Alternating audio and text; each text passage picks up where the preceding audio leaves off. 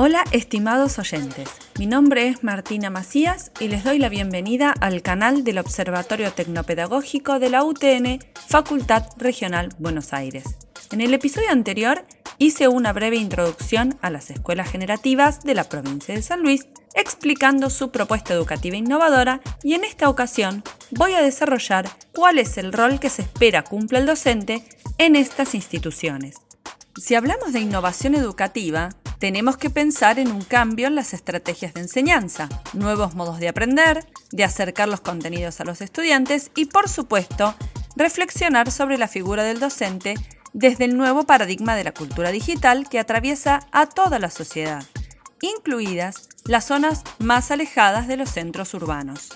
En el marco de las escuelas generativas, y más precisamente, habiendo hecho un análisis de los proyectos educativos institucionales rurales del norte de San Luis, donde ejerzo mi actividad profesional, pero por fuera de esta propuesta, puedo concluir que se espera de los docentes varias cualidades destacables para el logro de la mencionada innovación. Por ejemplo, ser una persona flexible, proactiva y que comprenda que no es un mero transmisor de conocimientos,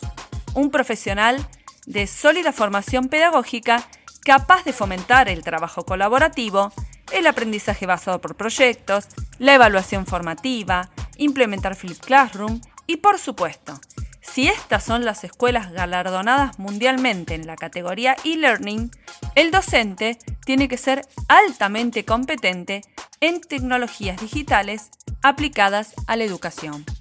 La pregunta que surge de todo esto es, ¿Qué competencias TIC y qué nivel de estas competencias necesitan desarrollar los docentes de los circuitos de las escuelas generativas para cumplir con los objetivos propuestos en sus PEI? En el siguiente episodio profundizaré en un caso particular de circuito generativo rural, intentando sentar las bases de mi próxima investigación. Por ahora me despido de ustedes, estimados educadores e investigadores de la Sociedad del Conocimiento, y los invito al reencuentro en el próximo capítulo de nuestro Observatorio Tecnopedagógico. Muchas gracias.